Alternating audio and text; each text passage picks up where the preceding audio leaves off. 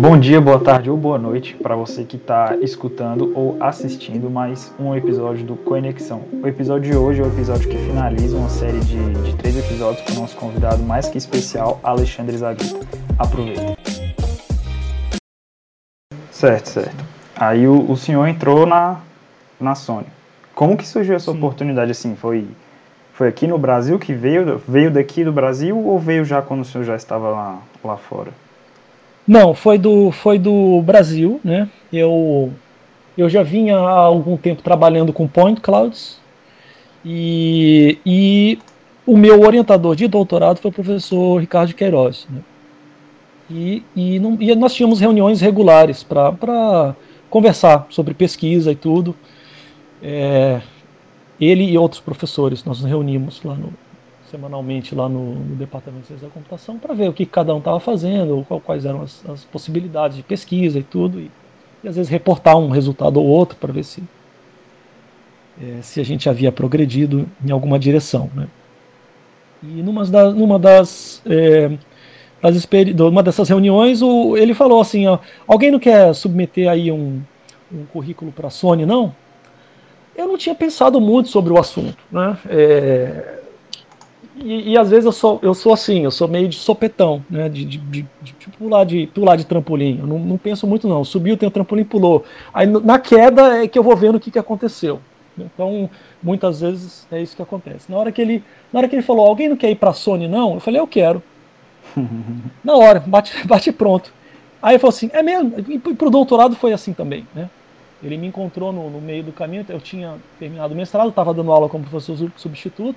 Ele encontrou no meio do caminho, a gente tinha trabalhado num projeto juntos, um projeto de biometria, então nós não, não, não, não, não, nos conhecíamos previamente, né, só nesse projeto de biometria. Aí nós nos encontramos no corredor, ali no período né, em que eu estava dando aula como professor substituto do mestrado. Ele falou assim: é, Você não quer fazer doutorado, não? Aí eu falei assim: Quero. Aí, aí ele, impressora de imagens? Eu falei, sim. Aí falou, opa, beleza, então vem cá. Aí já me levou pro GPDS, já me mostrou onde é que ia ser minha mesa, o computador que ia usar. Eu nem tinha entrado no doutorado ainda. Eu, ia ser no próximo semestre, que ia me candidatar, que, né, nem sabia se ia ser aceito, mas ele já tinha me dado a mesa para eu começar a trabalhar no dia seguinte, antes mesmo de entrar no doutorado. Mas é, é que é bem, né, bem essa dinâmica bem típica do, do Queiroz, né? E, e, a minha dinâmica, né, bem típica de aceitar e depois ver o que, que acontece. Então, você quer fazer o doutorado? Quero. E aí pronto, comecei o doutorado antes de começar o doutorado. E a mesma coisa foi quando ele, nessa reunião, ele falou, alguém quer, alguém quer ir para a Sony aí? Eu falei, eu quero. Falei, ah, é, quer, então toma aqui, vou te mandar um e-mail, você, você vê. aí, aí veio um link, né, para você submeter o currículo. Então era um processo seletivo, na verdade que alguém da Sony havia feito né, uma propaganda e do, do, do, processo seletivo, bateu na mão do Queiroz, o Queiroz pegou e repassou. E aí eu peguei o link e submeti os, os, é, os documentos e tudo, e aí, e aí fui chamado para a primeira entrevista. Né? A primeira entrevista foi muito mais uma entrevista para sondar qual seria a minha disponibilidade, quando que eu poderia ir, qual seria a minha expectativa salarial, essas questões mais, mais digamos, burocráticas assim. Né? Aí, acertado isso, foi marcada uma entrevista técnica. E aí eu fiz uma entrevista técnica com o meu futuro gerente e mais um, um outro gerente. Então, me fizeram várias perguntas a respeito do meu background é, acadêmico e algumas perguntas relacionadas a, é, ao, ao, ao, ao, ao, assunto em si, né? para saber a, a, até que ponto eu, eu estava atualizado sobre, sobre o que eu estava me candidatando é, para trabalhar. E, e aí, ok, aí depois dessa entrevista, teve uma outra entrevista, e essa foi um pouco mais longa, foi praticamente o dia inteiro. É, fui entrevistado por, por quatro pessoas, mais uma apresentação de uma hora, então um tema livre, eu, eu escolhi um tema, uma apresentação de uma hora e, e, teve uma sessão de perguntas em seguida. E depois é, eu fui entrevistado por quatro pessoas. Então, uma pessoa uma hora, outra pessoa uma hora, outra pessoa outra hora, outra pessoa outra hora, via, via é, que é Skype. E, e bom, e depois desses, dessas, digamos, três principais entrevistas, aí recebi uma, uma quarta ligação fazendo oferta. Olha, você, você foi aprovado, está aqui, o salário seria isso, o bônus é isso, férias aí, é toda questão formal, né? E aí, você vai aceitar ou não? E aí vinha, né, aí vem a, a decisão final e com isso to, todas as dúvidas, né? Porque é, mudar de país não é, não é igual sair de férias. Né? É mudar de país, é deixar a sua casa, deixar suas coisas, deixar sua família, deixar é, deixar sua sua carreira anterior, né? Porque eu tinha uma, um, uma caminhada como professor e abrir mão disso é, e no limite largar a universidade. Né? Isso poderia isso poderia acontecer, eu, eu tentar sair da universidade e e eu ter que abrir mão é, é, definitivamente do meu cargo de professor. Então eu conversei com as, com as, pessoas, já vinha conversando, né? Mas eu, olha, eu falei, eu preciso de um, de um dia aí para decidir. Ah, ok. Aí conversei com as, com as, com as pessoas, né?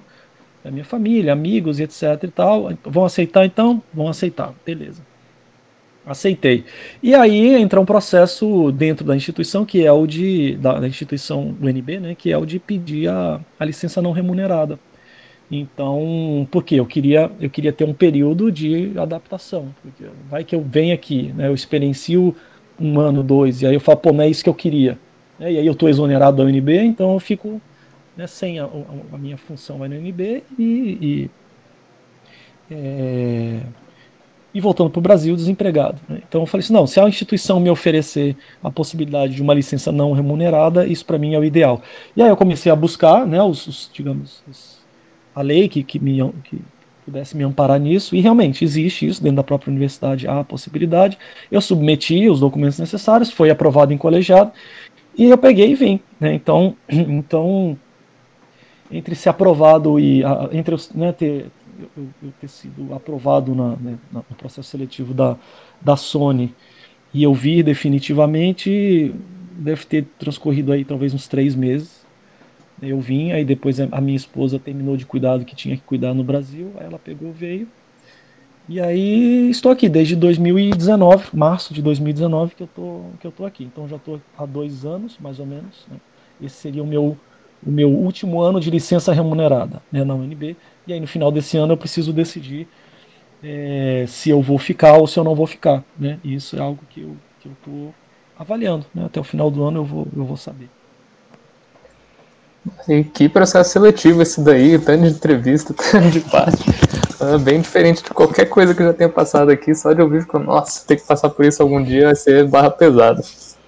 É, aí... e, teve, e, tiveram uns elementos interessantes que foram elementos de é, é, prova oral, né?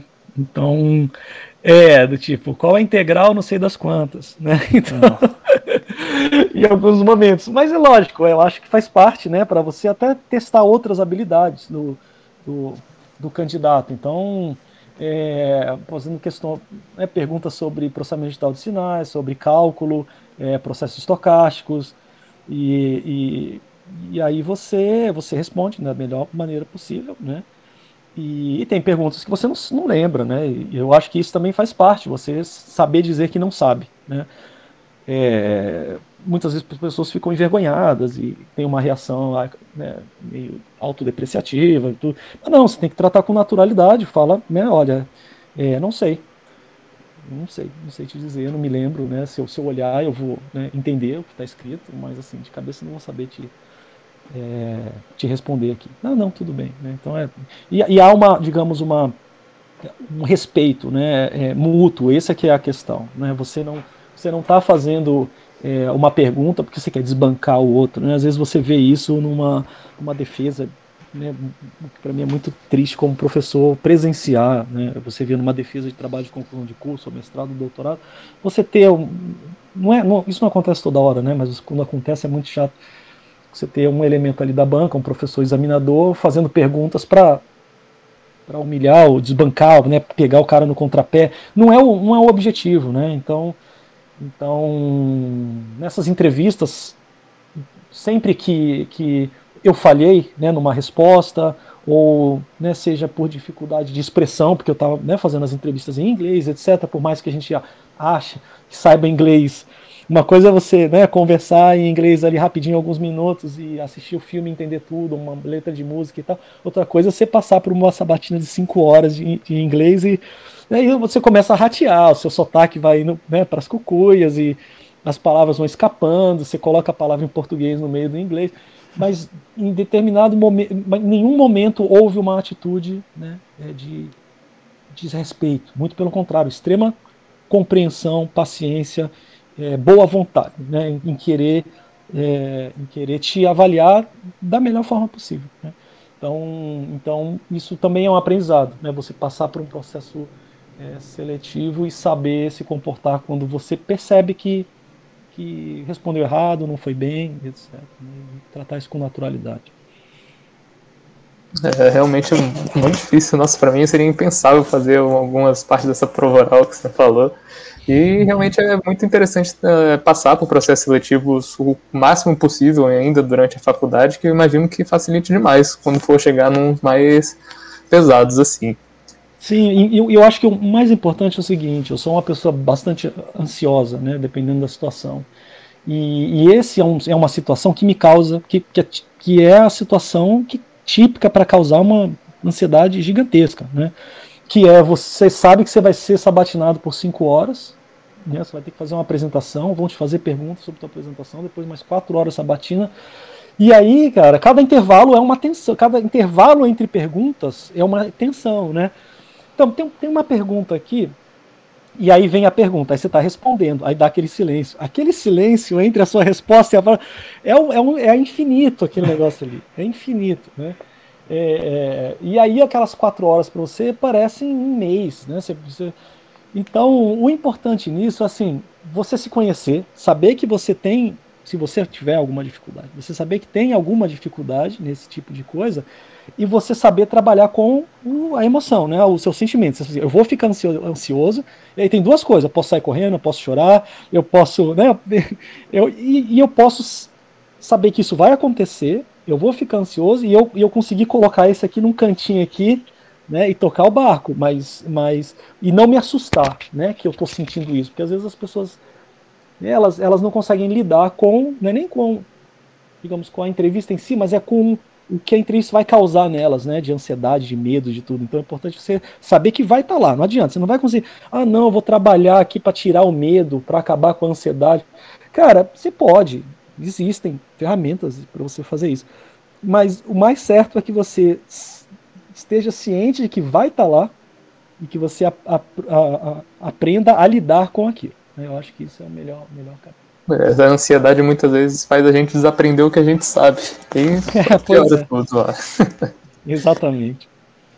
Mas a gente chegando aqui numa parte que é um pouco mais delicada, digamos assim, da, da entrevista, porque a gente já teve que cortar respostas dessa, desse trecho aqui, então o senhor só responda o que sentir confortável, mas você pode dar um gostinho, assim, uma ideia de como é o seu trabalho, como é a rotina de trabalho do, de um pesquisador da Sony? É, então, eu não, não, não tem problema nenhum falar não, eu só não posso falar de coisas específicas né, dos assuntos da pesquisa em si, mas é, do que eu faço e da rotina não, não tem problema nenhum. Eu trabalho, é, eu trabalho aqui em São José, né, no centro de, de pesquisa da Sony em São José. É, e o time aqui que eu trabalho, ele é responsável por, por é, acompanhar o desenvolvimento atualmente, né, o desenvolvimento do, do padrão de compressão de, de point clouds é, que está sendo promovido pelo MPEG, então, do mesmo jeito que você tem outros padrões de compressão, por exemplo, compressão de vídeo, né, do MPEG, é, o, H, o, o, o, H264, por exemplo, né, o HEVC e assim por diante, você, você, o, o MPEG está desenvolvendo um, um padrão para compressão de point clouds. Né? Point clouds são nuvens de, nuvens de pontos, eu não sei se vocês conhecem, é, imagina um espaço tridimensional, né? e aí você tem as coordenadas x, y, z de pontos nesse espaço tridimensional, e cada um desses pontos é dotado de, um, de, um, de, de propriedades. Pode ser, por exemplo, cor. Então, uma point cloud é como se fosse uma imagem 3D, e aí você tem a semelhança do que você teria, que você teria no pixel, né, para uma imagem, você tem o voxel num, num, num volume. Então, então, uma point cloud é como se fosse uma imagem só que em três dimensões. Você não tem só linha, coluna, né? você tem linha, coluna e, e a profundidade ainda. É, isso faz com que você possa ver a imagem de diversos ângulos. Né? E aí cada pontinho desse é dotado de, de, uma, de, pode ser dotado de diversas propriedades, né? reflectância e cor, é, é, transparência e assim por diante. Né? Você tem várias, várias, várias propriedades, ou uma propriedade qualquer que você queira inventar. Né? É, temperatura, por exemplo, você poderia até associar a cada pontinho no espaço uma temperatura. Você teria um corpo, né, em que cada ponto desse corpo tem uma temperatura diferente. Então você tem esse tipo de estrutura. A diferença da imagem é porque a imagem, cada, cada posição de uma linha de uma coluna está ocupada por um pixel. Tem, né? Mesmo que o pixel não tenha nada, esse nada tem um valor ali. Né? Não existe nada. É, é alguma cor, nem que seja o branco ou preto ou qualquer outra cor que você queira colocar, mas você tem que colocar alguma coisa, a estrutura de dado, imagem. É, já o, o, a point cloud não, você pode ter um volume vazio, né? Você tem um XYZ que tem um pontinho, você tem um outro XYZ que tem um outro pontinho, e você tem um monte de outros pontos dentro de um, né, de um cubo que estão vazios, não tem nada. Você não é obrigado a associar qualquer, qualquer elemento a esse espaço vazio. Ele é vazio. Né? Então, uma, um volume representado por uma point cloud você tem posições vazias. Só que essa, esses dados, eles, eles hoje são comprimidos de diversas formas, né? mas você não tem um padrão internacional que, que permita a, a troca né, desse tipo de, de informação entre, entre, entre é, dispositivos, né, porque cada um pode ter ali o seu, seu codec diferente. Então, o que você está tentando fazer é padronizar para que a partir desse momento você tenha pelo menos uma referência para que todos possam é, se conversar. Né. E, e a minha atividade hoje na Sony, ela é ela é relacionada ao MPEG. Então, o que, que eu, o que, que qual é a dinâmica né, das minhas atividades? Eu, eu, eu, eu tenho a point cloud, eu quero comprimir essa point cloud. Esse é, é o meu trabalho. Vamos comprimir essa point cloud. Ok. É, é, então, eu começo a olhar o, o, que, o que o MPEG já tem disponível para a compressão de point clouds, porque essa atividade é uma atividade que já começou lá no começo, né, lá, lá, lá atrás. Uma atividade que já começou lá atrás que é alguém falou assim, olha, precisamos comp é, é, comprimir point clouds, mandem propostas. Aí várias empresas vão e mandam propostas, né? Olha, tem esse algoritmo, tem esse, tem aquilo. Aí você estabelece como se fosse um, uma âncora, que eles chamam, que é, olha, isso aqui então é a referência. É assim que a partir de hoje nós comprimimos point clouds. Aí você tem um ciclo, mais ou menos de três meses, e aí as, as, empresas que estão interessadas começam a olhar esse negócio, entendeu? Fala, pô, isso aí parece que tem futuro. Vou investir nisso daqui. Ok, aí que você tem, você começa a juntar, tem lá Samsung, tem a Apple, tem a LG, tem a Universidade de Brasília, tem a Sony, e aí tem a, tem a, é, é, tem a Huawei, e aí vai, né? várias, várias empresas. Então, durante um período, um ciclo de três meses, as empresas começam a tentar desenvolver algoritmos que vão melhorar o, o, o, a referência né? que foi colocada lá no começo.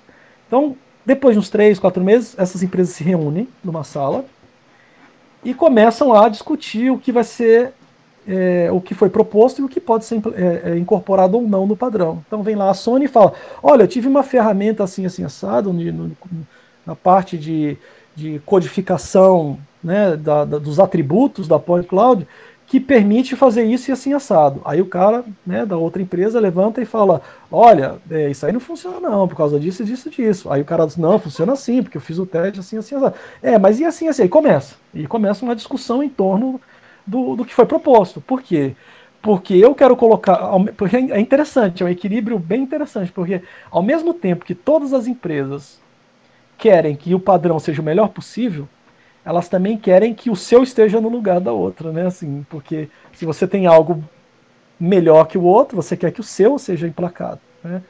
Porque você tem uma, que, uma, uma questão de, de, propriedade intelectual e tudo mais por trás disso, né? Então, então você você entra num processo de, de, de elaboração de uma ferramenta, como eu disse, que ao mesmo tempo você quer que ela seja a melhor possível, mas ao mesmo tempo você precisa defender o que você está propondo né, da melhor forma possível, tentando mostrar que o seu atende aos requisitos de uma maneira é, melhor do que o que a outra empresa está tá propondo, se houver aí um, um, um choque de, é, de propostas, né? E aí vai, e aí você vai, um mês, três meses, aí tudo bem, todo mundo, depois de uma semana, todo mundo discutindo com todo mundo, você sai dali com algumas propostas, você fala assim, ó, isso aqui é legal, isso é legal, isso é legal, isso é legal, na próxima reunião a gente avalia. Façam os testes, gerem os, os resultados, aí você tem um protocolo super rigoroso de, de geração de resultados. Na outra reunião você vem e mostra os, os resultados, disponibiliza o algoritmo, né? Aí você vai ter empresas que vão fazer o cross-check, eu vou pegar o seu código, eu vou ler o seu, seu código, vou ver como é que ele está, ver se ele faz sentido, vou gerar simulações e vou tentar reproduzir os seus resultados. Se tiver 100%, eu faço o relatório e digo, olha, essa proposta aqui que a empresa tal fez, é, realmente os resultados são exatamente aqueles que ela, que ela reportou e, e estão dando ganho e é uma ferramenta, o código está ok, parece que logicamente ele está bem estruturado, é, faz sentido, e então eu recomendo que ela seja é, adotada, né, essa proposta. Ou eu falo, olha, eu fiz aqui os testes, testes deram todos diferentes, o código é assim, assim, assado, não sei o que e tal, pede para outra empresa se explicar. Né? Olha, eu não, não, consegui reproduzir o que você fez aqui não. Ah, não, eu te mandei a versão errada do código, ou não, esse aqui, assim, assim você vai, pega, você, arruma, você refaz, e aí se bater, você pega e fala, ah, agora sim, bateu. A minha recomendação então é adotar. Às vezes pode ser rejeitar, mas mesmo assim, vai para uma plenária lá, né, onde as empresas estão, e as empresas começam a deliberar, e a, em determinado momento é, elas podem recusar e falar: não, não, não, não, o ganho não é bom o suficiente, aumentou demais a complexidade, né, trabalha mais e quem sabe numa próxima a gente, a gente reavalia, por exemplo. Então o trabalho é esse, né? Você, você pegue, eu peguei esse bonde já andando, né? Esse, esse, padrão já vinha sendo desenvolvido. Então eu já peguei aí uma sequência de n reuniões e aí eu pego já uma ferramenta, né? Que tá, que, que, que vem da evolução desse, desse, dessa, dessa referência, né? Desse anchor que a gente chama e aí eu tenho que pegar essa ferramenta, olhar e falar assim, cara, o que, que eu posso melhorar aqui? Né? Aí você olha, olha, faz testes, elabora, aí você, pô, legal. E aí você tem uma ideia de um algoritmo qualquer, de uma modificação, um aprimoramento que você pode fazer no código, e é isso. Aí você prepara uma proposta. Se a proposta ela você considera que ela tem inovação suficiente, você já dispara uma patente para você ir para a reunião do MPEG já com, a proteção intelectual, né, para você não apresentar algo que depois alguém vai lá e, e vai, vai né, usar indevidamente. Então você dispara uma proteção intelectual e aí você vai para a reunião e apresenta e discute e as pessoas vão aceitar ou não. Aí você volta, faz os, né, implementa o que tem que implementar, faz os testes, uma empresa faz o cross-check, você vai na outra reunião, mostra e aí você fica nesses ciclos, né, de análise do que, do que todo mundo propôs, de modificações que você pode propor, novos algoritmos, dispara a patente, vai na próxima reunião defende a sua proposta e volta e isso vai até o padrão ficar pronto. Né? Então, depois de N iterações, você vai ter um padrão de compressão de point clouds e o seu trabalho foi um trabalho colaborativo com diversas outras é, empresas, né? e o seu codificador ali, o codificador do MPEG, ele vai conter é, elementos né, do, do, do, do trabalho que, que você desenvolveu nesses intervalos entre entre reuniões. Né? E uma vez pronto esse padrão, ele pode ser disponibilizado e aí qualquer um pode pegar, implementar e, e passar a ter um, um codec né, de point clouds para visualizar point clouds e gravar point clouds. Na verdade, visualizar. Né, o, o padrão ele, ele é especificado a partir do, do ponto de vista do decodificador. Codificar, você pode codificar do jeito que você quiser, desde que o decodificador entenda. Né, essa é a filosofia. Então você passa né, a poder ter um codec ali, um plugin no seu, no seu visualizador para você ver um objeto 3D. Então a minha atividade hoje tem sido nessa, nessa área, né, codificação de point clouds no contexto do MPEG para é, confecção de um, de um padrão internacional para comprimir esse tipo de dado. Né. É realmente uma, uma, contribuição assim, bem importante, até porque é um, um padrão que segue igual o senhor falou, rigorosas regras né, de, de teste, é uma coisa que não pode ser feita de qualquer jeito, passa por uma série de, de testes. E assim, o, o, seu trabalho na Sony ele se resume à, à pesquisa, que o senhor já estava acostumado a fazer, e sim ou não? Se resume a. É, sim, é, é, é, não, só, só voltando um tiquinho, você falou do, do rigor na, na, na, na, nos testes, né? É impressionante porque às vezes você pega, você tem dezenas de você propôs uma técnica, Aí você tem dezenas de point clouds e, e com, várias configurações, e aí você roda testes exaustivos e você passa horas rodando os testes. É, e aí, quando você tem os resultados, Eu já vi casos em que, por exemplo, para uma situação específica, dentre talvez centenas de testes, para uma situação específica, você tinha uma diferença na quinta casa decimal. Uma situação na quinta casa decimal. e aí, e aí falou, não, enquanto isso não resolver, não tem negócio. Porque de onde é que está vindo? Às vezes, sei lá, vou, vou, vou chutar aqui. Para ser 0.312579 é 0.13578. Você fala, não, cara, é, é, é, um, é a diferença de uma unidade na quinta casa decimal. Tá, tá tudo bem. Aí não, não, não. Enquanto não arrumar isso daí, não, não, não aceita, não aceita, não aceita. Até que descobriram que era um, que era um problema que era um problema no sistema operacional, cara. Se você, se você rodasse no Linux dava uma coisa, se rodasse no Windows dava outra coisa. E aí, e aí quando, quando é, você rodou na, na, plataforma né, em, que o, em que o proponente tinha rodado, aí bateu. Né, o, então era, uma, era um problema lá de representação numérica, uma coisa super específica. Assim, né?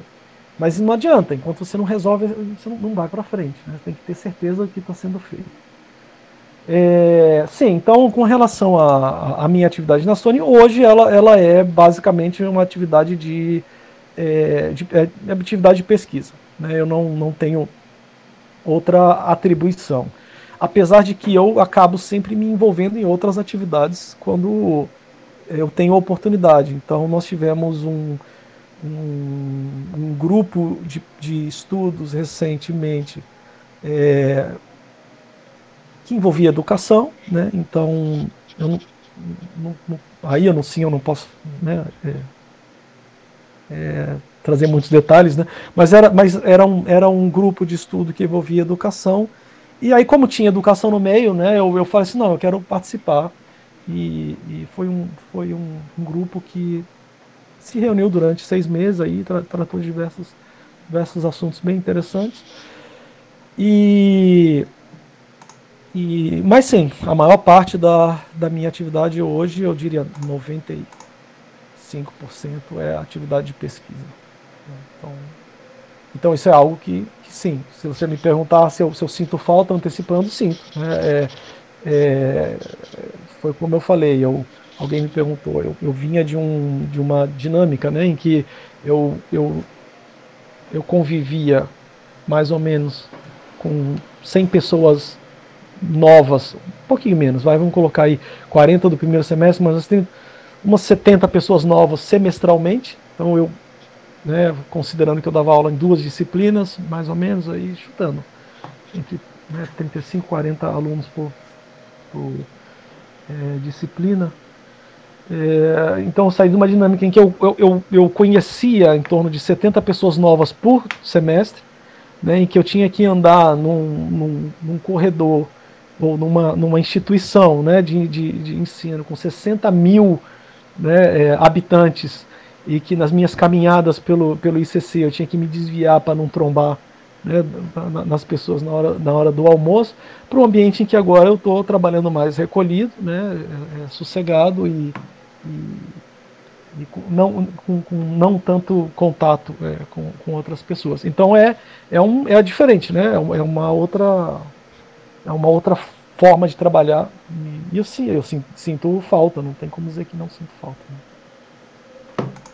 E, e o, o, clima, assim, por mais que nesse último ano a gente tenha ficado completamente dentro de casa, né? O ambiente de trabalho de todo mundo é, é, é o quarto, o escritório.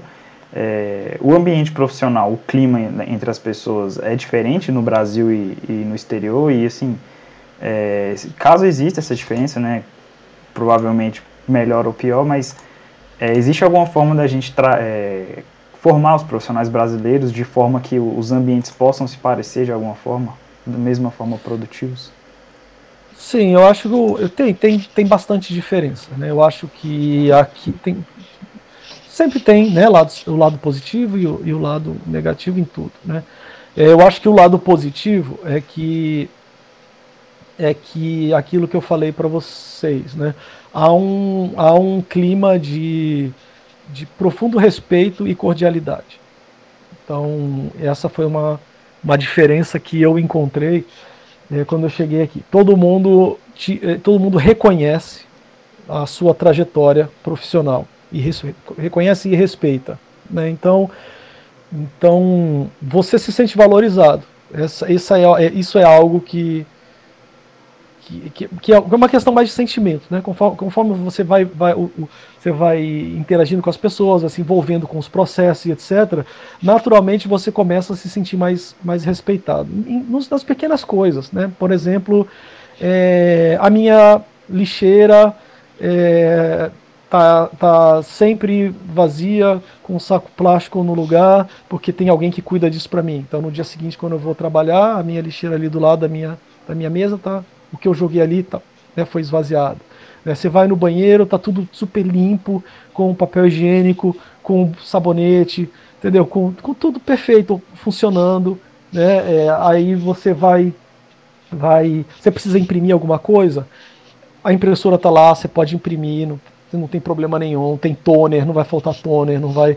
É, é, você não tem que ter um processo super rigoroso de controle de impressões para ver se você está tipo, gastando recurso público de forma errada. Não, porque as, as pessoas, né, elas, elas, no geral, elas, elas tendem a fazer tudo direito. Então você não precisa ter esse tipo de mecanismo né, de controle de tudo para ver se está todo mundo fazendo tudo certinho, porque as pessoas já fazem. Então, então um, inicia-se um processo de reconhecimento de, de, de, do seu trabalho. Então, ó, eu preciso fazer tal trabalho, eu preciso de um computador novo.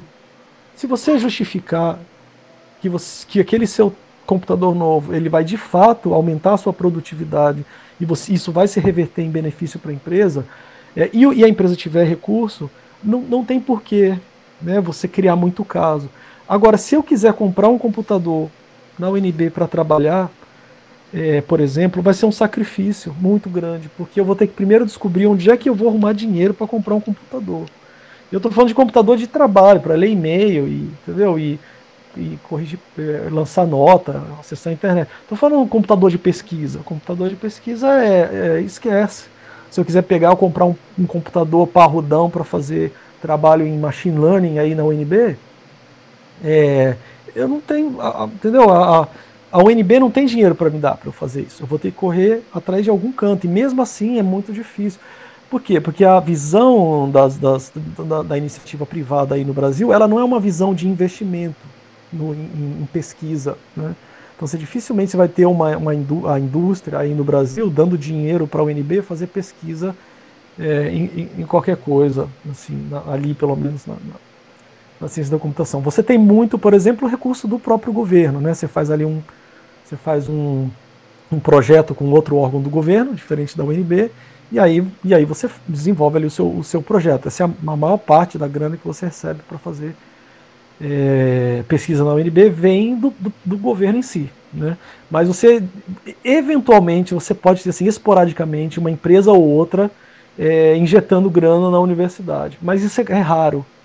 Como foi, por exemplo, no meu caso do mestrado, do doutorado, que a HP é, pagou a minha bolsa de, de doutorado. Mas de lá para cá, é, teve aí talvez recentemente mais uma empresa aí de grande porte que, que investiu num projeto com com alguns professores do SIC e aí da elétrica, mas ele foi interrompido, o projeto não, né, foi, foi descontinuado agora, recentemente, faz alguns meses. Então não tem essa, essa, muito essa cultura no Brasil, né, de empresa privada investir na pesquisa na instituição pública, isso é, isso é raro. É, então, se você quiser comprar um computador parrudãozão para fazer treinamento né, de mega modelos aí em machine learning, você não vai fazer. Entendeu? Já se você precisa disso é, numa indústria, na, na, indústria privada, se você fala, olha, eu preciso, esse é um assunto que a gente tem que estudar, sim, é um assunto que tem, tem que ser estudado, beleza. O que, que você precisa? É isso. É isso aqui é o que vai te dar a produtividade que você precisa para resolver o nosso caso? Sim. Então, me mostre evidências. Então, aqui. Mas eu digo, eu digo, um dia, tá? De, é, algumas horas de trabalho. Estou dizendo né, muita elaboração não, é escrever um documento, mostrar, fazer uma pesquisa, um, uma hora, duas ali, você propõe e aí vai ser avaliado, vai subir em quem regula né, a, a liberação da grana, então pode comprar, beleza. Né, tá, tá, tá, comprado. Então isso você, você e aí você se sente valorizado. Né? Você vê que você, você quando tem uma demanda é, e essa demanda ela é compatível com aquilo que se espera de você, é, ela, ela é atendida, você se sente valorizado. Na UNB, é, de novo, você fazendo um paralelo, ah, você tem que você, a sua produtividade ela científica, ela determina a sua progressão funcional. Aí você fala, beleza, tive aqui um, um artigo publicado uma, uma, na melhor conferência de processamento de imagens é, do planeta. Legal, agora eu tenho que ir lá apresentar. Entendeu? Tipo, vai ficar no legal. Porque ninguém não tem dinheiro para pagar minha passagem, mais inscrição, entendeu? Mais, mais hospedagem, mais diária, mais, entendeu? Não tem como. E aí fica no legal. E aí já aconteceu de, por exemplo, aluno meu ser ter artigo publicado e eu pagar para ele, tirar da minha poupança, pagar para ele ir para a conferência na Alemanha apresentar o artigo, tirar do meu bolso, né, para ele ir apresentar na Alemanha o artigo que ele havia publicado no, no, no mestrado dele. E isso é, co é comum, você, você ser colocado contra a parede e muitas vezes você tirar do seu bolso para você poder, é, poder desenvolver o que você precisa. Então a diferença, uma das diferenças é essa, né? Assim, sendo objetivo, uma das diferenças é que você se sente é, respeitado. As pessoas olham para você com muito respeito pela sua trajetória e por aquilo que, que, que elas te contrataram. Né? Elas contrataram porque você era importante para a instituição, senão não teriam te contratado. Então vamos te tratar com a importância que, que você merece. Né? É, em um ambiente, como eu falei, de extrema cordialidade. É, as pessoas elas, elas fazem referência umas às outras com, com muita cordialidade, uma cordialidade formal. Né? Então você, você sempre tenta se referir a, a, a com elementos simples né, da conversação, que às vezes para o brasileiro não, não, não faz diferença alguma, mas mas é, é, muito comum. Quando você vai interromper alguém, você não sai falando em cima do que a pessoa está falando. Né? Quando ela faz uma pausa, você faz uma introdução né, de que você vai interrompê-la. Desculpa, eu não queria estar tá te interrompendo nesse momento, mas assim, o que eu vou falar está ligado com isso. Deixa eu só falar, aí eu já te passo a palavra. Aí você fala, por exemplo. É, é um, são pequenos elementos formais que mostram que você é, gostaria de contribuir, mas mas você não está sendo mal educado. Você está dizendo, olha, eu não estou eu não, eu não sendo mal educado, é porque realmente faz sentido. Né? Tudo num tom de voz tranquilo, sem passion, uma, uma atitude passional, aquela coisa do, né, do, do, do, brasileiro, de falar gesticulando e falar alto, e já está com uma piada e já gargalha em cima. Tipo, essa, essa, esse comportamento mais espalhafatoso, você não, não, não observa.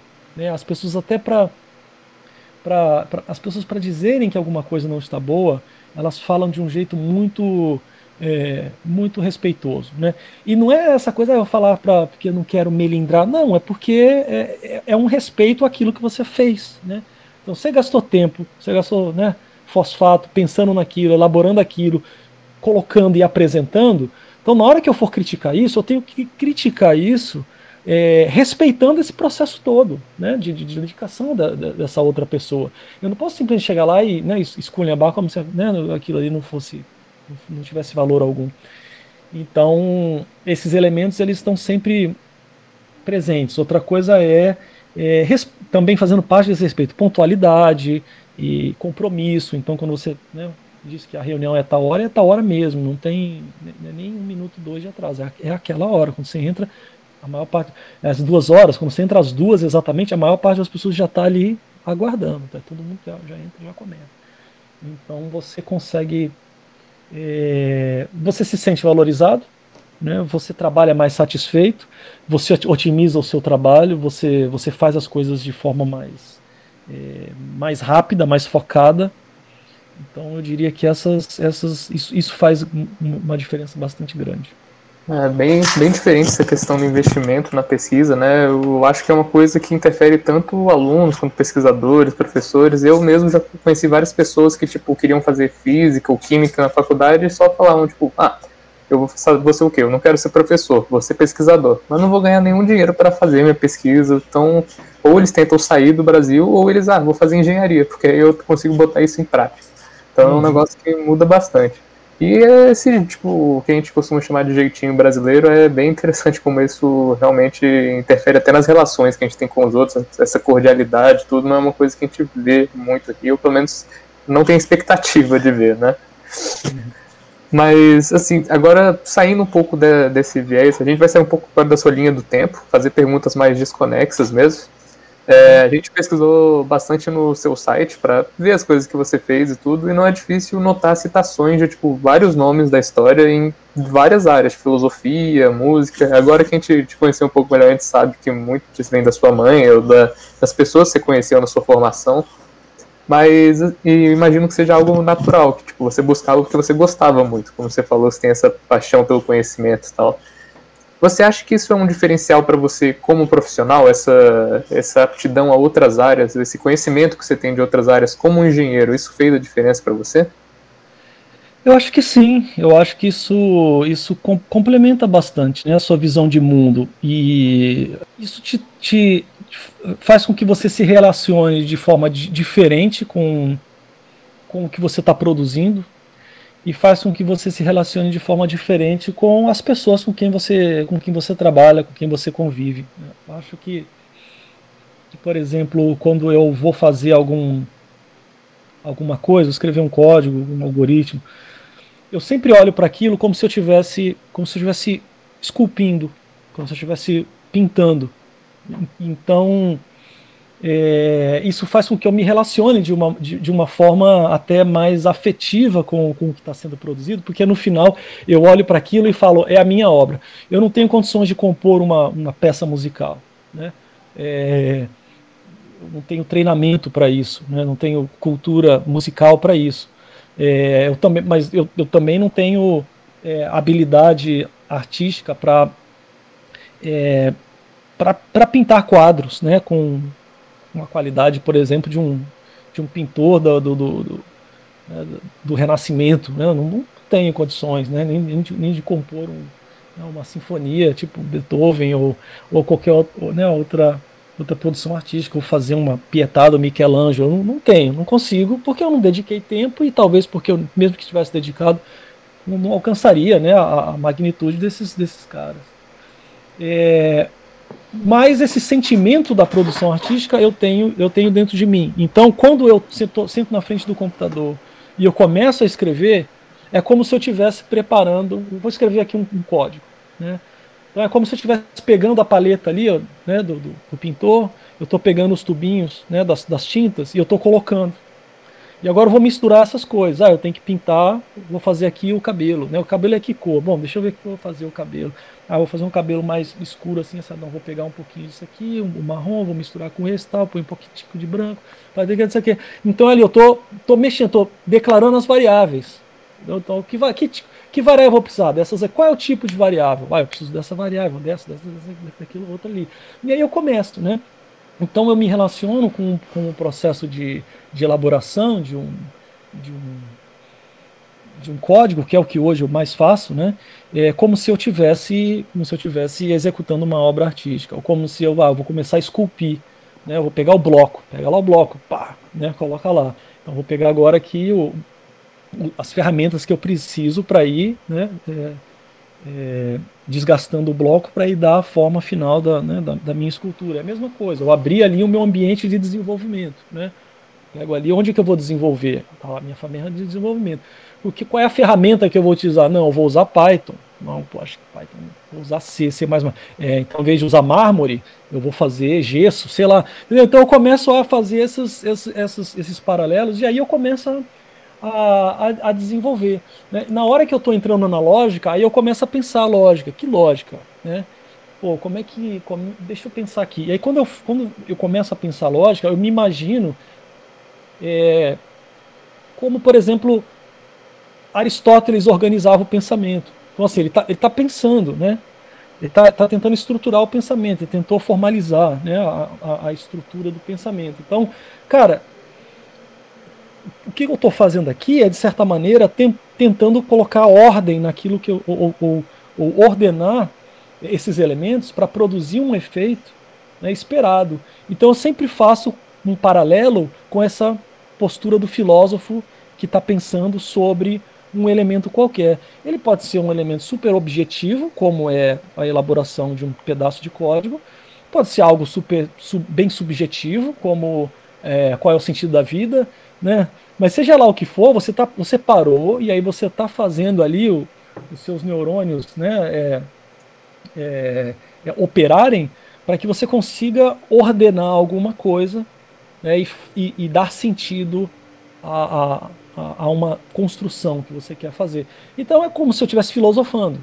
Então, quando eu escrevo um código, na verdade, eu estou ao mesmo tempo pintando, esculpindo, filosofando e escrevendo uma partitura musical, né? Porque aquilo ali eu posso ler como se fosse uma, é uma música, né? Então, então eu acho que, que esses elementos na hora de você fazer a de você fazer, executar o seu trabalho, ele, ele é fundamental. Então, quando eu preparo uma apresentação, não é só uma apresentação, não é só um PowerPoint, não é, não, não é um slide qualquer que eu estou querendo colocar, não é qualquer fundo, põe qualquer fundo, não, cara, não é qualquer fundo. Como eu falei, pode ser que o fundo que eu escolhi nem seja o melhor, tudo bem, mas eu parei para pensar qual é o fundo que eu vou colocar, tudo branco ou tudo preto? Depende. Eu vou pesquisar na internet qual é o melhor fundo para colocar numa apresentação. Aí vai ter argumentos pró branco, pró preto, pró né, aquele gradiente que o Steve Jobs sempre usa. Vai ter sempre, né? Sempre alguém. Aí eu vou parar. Qual é o fundamento para isso? Ah, porque aí eu vou lá, no, porque psicologicamente. Então daqui a pouco eu já estou lendo coisa de psicologia e eu larguei preparar, entendeu? Preparar slide é secundário. Agora o principal é estudar psicologia. Aí você se deparou com o nome do cara lá da universidade, não sei quanto, escreveu um livro, e eu já, entendeu? já peguei o livro, peguei o audiolivro do cara e eu começo a escutar nas minhas caminhadas diárias quando eu, eu vou fazer aqui meu exercício ao redor do bloco, né? Eu já, já escuto sobre. E aí, em algum momento, eu tenho que voltar para o slide, né?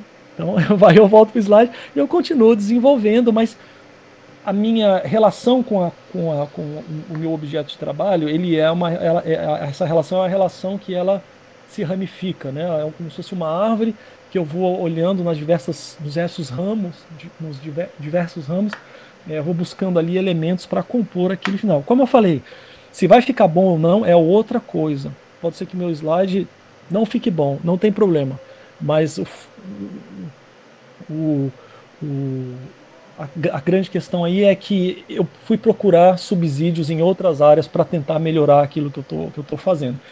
E na questão do interrelacionamento pessoal também, né, com, com, com as, as, pessoas com quem você trabalha, porque você tem que ser, você tem que ser capaz de olhar para você e reavaliar a sua postura profissional com relação a tudo. Né? Você, você tem que refletir como está a sua relação com o seu chefe, de você com você mesmo, de você com o seu trabalho, se você está insatisfeito, qual é o motivo da sua insatisfação, o que o que está te trazendo mais satisfação, é, que outras coisas você gostaria de fazer, e isso exige é, reflexão, né? E quando você tem elementos de outras áreas, principalmente das áreas de, de humanas, né? Você você tende a, a aumentar o, o seu cabedal né, de ferramentas para poder se autoconhecer melhor.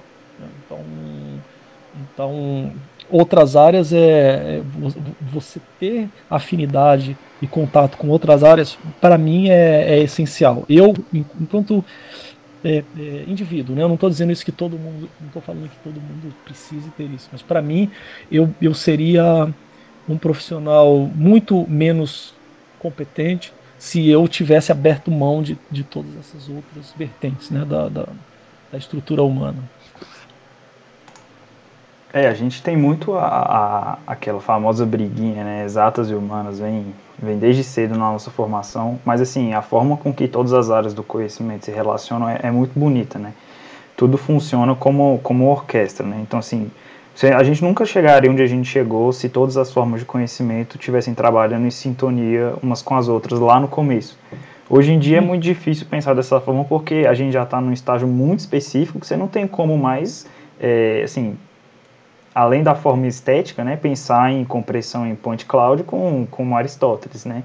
Mas assim, a forma com, como o conhecimento se relaciona é, é, sim muito importante e essencial. E essa forma com que a gente trata o, o processo de aprendizado como um todo é, é, uma maturidade que você ganha muito ao longo do tempo, né? Então, assim, você nunca pensa de uma forma é, todos os anos, né? Assim, quando eu entrei na, na universidade, eu pensava de uma forma completamente diferente do que é que eu penso hoje, e nem passou tanto tempo assim.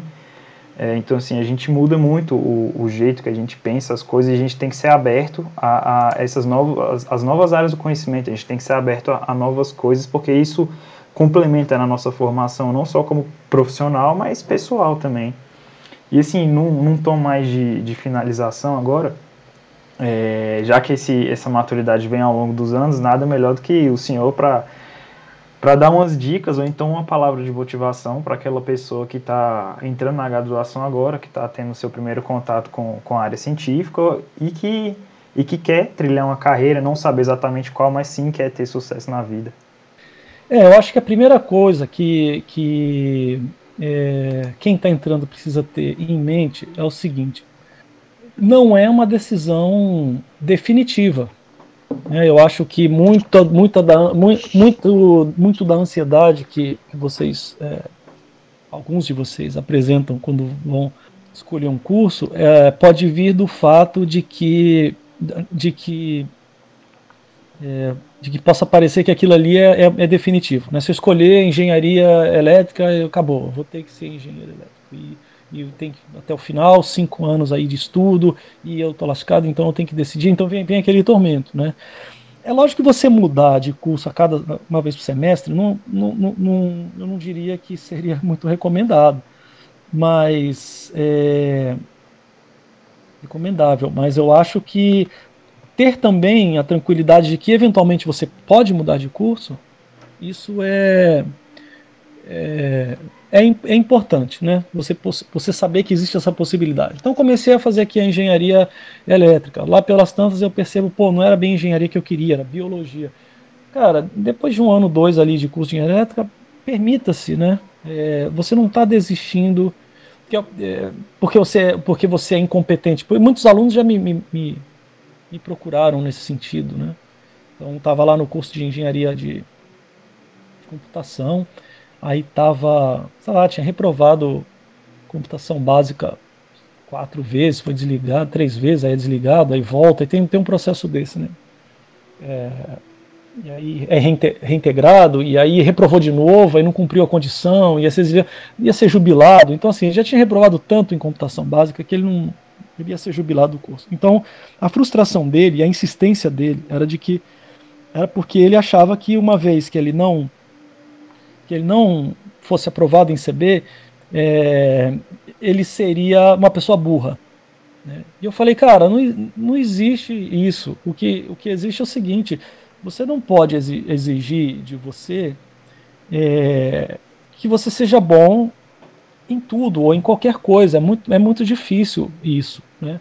Algumas pessoas, às vezes, têm, têm algumas habilidades que vão mais para uma direção, outras habilidades que vão para outra. Ou, outras direções, para outra direção. Então, às vezes, você tem facilidade, você tem talvez uma, uma, uma dificuldade com computação básica, é, mas você vai ter facilidade com, com o estudo de, por exemplo, biologia, e ao contrário, quem talvez esteja aqui estudando, que seja né, tenha muita facilidade com cálculo e, e, etc., e mesmo com programação, se fosse estudar química, não, não, não, não conseguiria né, desenvolver ali a, o, o, assunto. Então não é uma questão de ser burro, é questão de você você se encontrar às vezes, você, você saber que, que você não tem você não tem que se forçar a ser bom em qualquer coisa né, que, que você acha que, que tem que ser. Lógico que você se esforça, tenta, vai e insiste, acho que insistir é essencial, mas chegar um momento que você fala assim, cara, não tá dando, tipo, abre, abre a mão e vai buscar alguma coisa que, que, vai, que tá te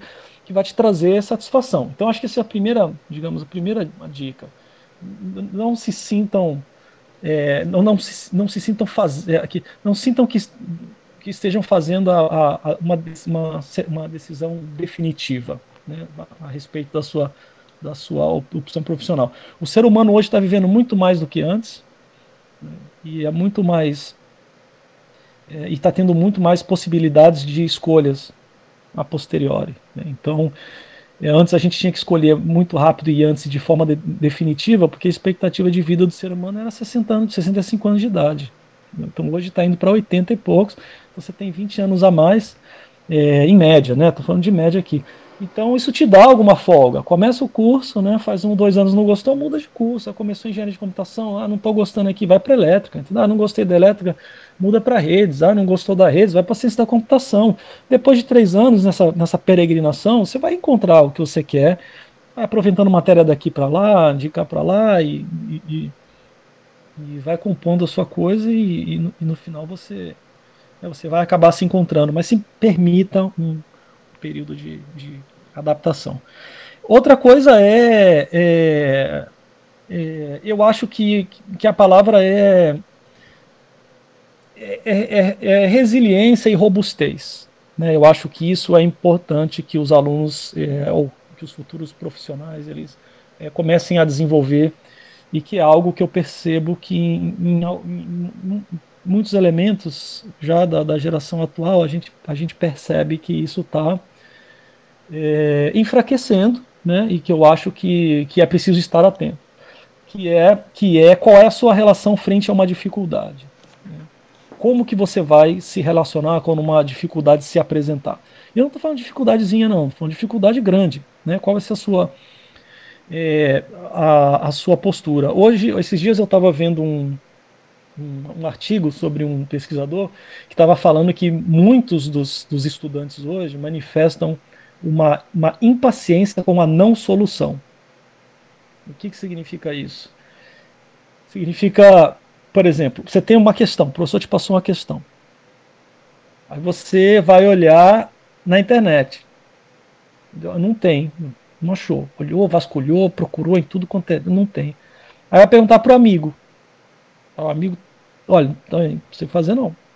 Aí vai, vai dar uma olhada em algum livro o livro, caderno de soluções, caderno de soluções do livro tal. Aí é, não tem o caderno de soluções, esse livro é muito antigo. O problema é, é impossível. Entendeu? Então, assim, tá na internet? Não. Alguém sabe? Não. Tá, tem a solução do livro, do caderno de soluções do livro? Não. O problema é impossível. Então, essa é a relação que muitos estudantes estão começando a ter com relação ao, ao conhecimento, a dificuldade né, na aquisição do, é, do conhecimento. E a gente sabe que, que no mercado de trabalho, o que vai ser apresentado para você são as coisas que não têm solução, porque as coisas que têm solução já estão resolvidas. Não precisa de você para solucionar o que já está solucionado. Então, então, na hora que fala assim, olha, eu preciso que isso aqui seja resolvido, é, não vai estar na internet, nem no livro, nem no manual, nem, nem em lugar nenhum, nem no, no, no YouTube nem com o teu colega, porque senão o teu colega estava contratado, não você. Então, então, sei lá, né? Se ele já tem a solução. Então, então essa, impaci essa impaciência com a não solução dos problemas, ela precisa ser trabalhada é, e é uma habilidade que você adquire. E por que, que eu estou dizendo que isso precisa, vocês precisam estar atentos a isso? Porque é uma onda que está chegando, entendeu? E se você não está atento, você, daqui a pouco você é, é envolvido com a, envolvido nisso, e isso passa a ser o seu modus operandi, e você nem percebe que, que você foi é, foi está tá sendo influenciado por essa forma de pensamento. Né? Então, então, por isso que eu falo, resiliência a resiliência e robustez. Apresentou uma dificuldade, apresentou um problema, você não sabe, tá difícil, tem obstáculo, cara, vai, vai, vai, vai, vai, vai até solucionar, né? Até solucionar. Eu acho engraçado, por exemplo, é, quando alguns, que eu costumo falar com a, com a, minha esposa, tem alguns médicos que, que, que cuidam do paciente como se fosse assim, como se você é, como se aquela consulta ali ela fosse de fato um, um elemento de prateleira a, a ser vendido, né? Então você chega e fala assim: ah, eu tô assim, assim, assado, eu não sei o que que é, papapá, papá. Tá bom, então toma esse remédio, tal, tal, tal. Era, beleza, respeitável, eu acho que é isso. Mas quando você vai com um problema que você. É, é um problema diferente e que o próprio médico ele está se deparando com algo inusitado que foge talvez ali ligeiramente do que foi do que, do que ele esperaria, que, ou que ele está esperando, é, é, esperando é, ser narrado da parte de um, de um paciente, é, ele, alguns tendem a se, se acomodar, entendeu? Do tipo, ok, vamos tentar isso e aquilo ali, e, e tá, tá bom. E, assim, se o paciente aparecer na próxima na próxima consulta, aí ok, se não, esquece o paciente, assim, você foi ali e te vendeu um produto da prateleira, entendeu? Tipo, tá aqui. Se o paciente voltar, beleza, se não voltar, tudo bem. E esse problema que tá meio estranho assim, eu vou fazer assim mais ou menos, porque vamos ver o que que acontece, né? E aí, por que, que eu estou falando isso? Talvez eu nem tenha, é, não, nem tenha é, desenhado exatamente o, qual, é a, qual, é a, qual é a situação, mas quando eu colocar a, a minha, né, o meu comentário talvez fique mais claro. O meu comentário é o seguinte: quando tem um problema, cara, eu não sossego enquanto eu não entender o que está acontecendo. Eu não sossego, cara. Porque tá aí, se tá aí, se tá aí, se eu bato, bato, bato e vou, desfaço, faço de novo, mudo, reinstalo, entendeu? Eu faço o que tem que fazer até eu saber qual é o problema da quinta casa decimal, da, entendeu? Daquela simulação das dentre as 100. Porque enquanto aquilo não tá recebendo, cara, eu não fico sossegado. Né? Então essa postura do tipo, ah, eu vou olhar isso aqui, aí eu vou fazer um negocinho aqui, dar um remédio para ver e você volta. Não, cara, não tem essa. Enquanto eu não entender 100%, enquanto eu não resolver, e que vai ficar me incomodando permanentemente.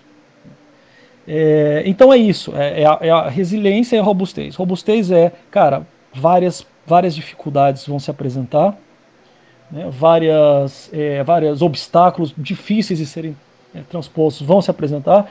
Cara, aguenta a pancada e segue. Né? Essa é uma das coisas.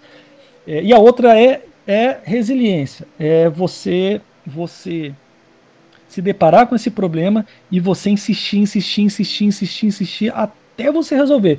Cara, se você, para você ter certeza de que aquilo ali não foi resolvido, porque porque não dá. Aí realmente, olha, eu tentei tudo, isso aqui não não dá para resolver ou, olha, eu ainda não tenho conhecimento suficiente para para resolver e eu preciso estudar isso aqui um pouquinho mais. Mas não desistir antes do tempo. Né? Eu acho que, que esses elementos eles são, são essenciais e que vão fazer com que você progrida dentro do seu trabalho, da instituição onde você onde você está inserido. Né? Que é quando você tem essa disposição. Cara, você é, é, é, é pau para toda a obra, entendeu? eu faço o que tiver que ser feito, seja lá qual for a, a, a dificuldade que me apresentar, e quando ela se apresentar, eu vou insistir até resolver. Então essa é a, eu diria que talvez seja aí dois dos, dos principais é, sugestões ou dicas que eu poderia, ou conselhos né, gerais que eu poderia dar para vocês. Né. Grandes palavras aí, tenho certeza vai deixar muita gente é, refletindo bastante sobre isso. Essa insistência é que leva as pessoas a chegarem onde ninguém mais chegou, né? Então é muito importante manter essa perspectiva para basicamente tudo que se, se quer, porque é assim que você chega nos lugares, né? Mas, então, professor, essa foi a última pergunta que a gente tinha para você. Eu agradeço, tipo, imensamente a sua, sua presença aqui. Eu tenho certeza que todo mundo curtiu de, vai curtir demais esse podcast aqui quando estiver ouvindo. Fiquei muito feliz que foi muito enriquecedor toda a experiência que você passou pra gente. Então, essa é a palavra que eu tenho para você. Muito obrigado. Muito, muito obrigado.